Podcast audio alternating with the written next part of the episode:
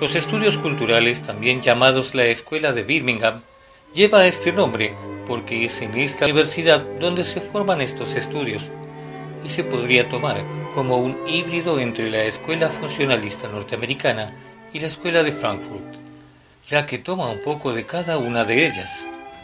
Durante 1964 se crea en Inglaterra el Centro Contemporáneo de Estudios Culturales en la ciudad de Birmingham, que reúne a los pensadores Richard Hogarth, Raymond Williams, Stuart Hall y Edward Thompson y surge a raíz de pensar en dos aspectos, cómo se encontraba social, cultural y políticamente Inglaterra después de la Segunda Guerra Mundial y la corriente de investigación a la que denominaron cultura y civilización.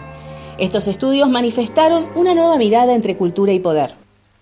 Haciendo una contraposición con la teoría crítica de la Escuela de Frankfurt, creada en Alemania con una línea marxista durante la primera mitad del siglo XX, los medios de comunicación para ellos tenían una capacidad ilimitada de manipular ideológicamente a la audiencia. Para estudios culturales, esta capacidad de medios de comunicación ya no es ilimitada. Para la teoría crítica, la audiencia es considerada una masa. Para estudios culturales, las audiencias son particulares, pertenecen a grupos diversos y están enmarcadas por diferentes culturas. El receptor siempre es pasivo para la teoría crítica, mientras tanto para estudios culturales este receptor juega un papel activo, acepta, negocia o rechaza el mensaje que está recibiendo. Para la teoría crítica, los medios están ubicados dentro de las llamadas industrias culturales que obedecen al poder político y sobre todo al poder financiero. La cultura termina convirtiéndose en mercancía, lo cual deriva en una trivialización y estandarización de estos contenidos. Estudios Culturales considera a la cultura popular como objeto de su investigación científica. No existe esa distinción entre cultura popular y cultura de élite, y el contexto social, cultural, educativo y político en el que se desarrolla el receptor también es un factor que determina la forma en la que se interpreta el mensaje. Antonio Gramsci fue el fundador del Partido Político Comunista Italiano. Creado en 1921 y después secretario de una de las figuras de primer plano del partido. Filósofo, teórico, marxista, político, sociólogo y periodista. Escribió sobre teoría, política, sociología, antropología y lingüística. Fue encarcelado en Turín bajo el régimen fascista de Benito Mussolini en 1926. Es considerado como uno de los más destacados teóricos del marxismo por sus aportes teóricos en conceptos como hegemonía cultural, bloque hegemónico y posmodernismo en relación a la sociedad del consumo. Este autor es muy importante para los estudios latinoamericanos y estudios de comunicación, pero excediéndolos y estudiando también la cultura, entendiendo la unión entre medios y esta, llegando a ser utilizados en la sociología y en la corriente del psicoanálisis.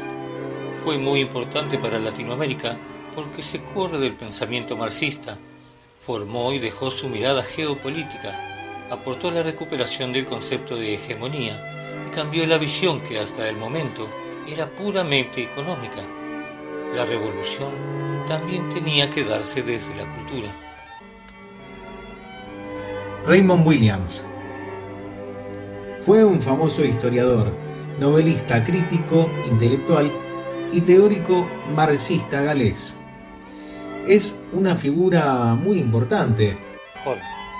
Hall fue un teórico de movimiento de las civilizaciones occidentales que habían experimentado con el telégrafo en el plano de la cultura y con el ferrocarril en el plano físico corporal.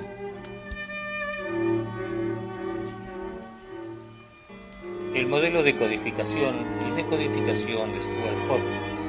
Hall fue un teórico cultural y sociólogo jamaiquino radicado en Inglaterra nacido en 1932, en primero una lectura preferente que es cuando el receptor hace excisión, al que es cuando el receptor está consciente del significado dominante o los valores que se están tratando de emitir en el mensaje y los rechaza, es decir, cuando no está de acuerdo con los mensajes o ideas que el emisor está tratando de transmitir.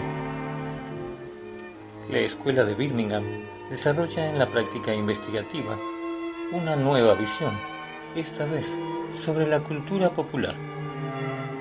Su vez, ha incidido en la investigación comunicacional y cultural en Estados Unidos y América Latina. Autores como John Fiske, Robert Allen, James Carey o Luis Brito García fueron algunos de los autores latinoamericanos que se interesaron en la investigación cultural y comunicacional contemporánea que dejó la Escuela de Birmingham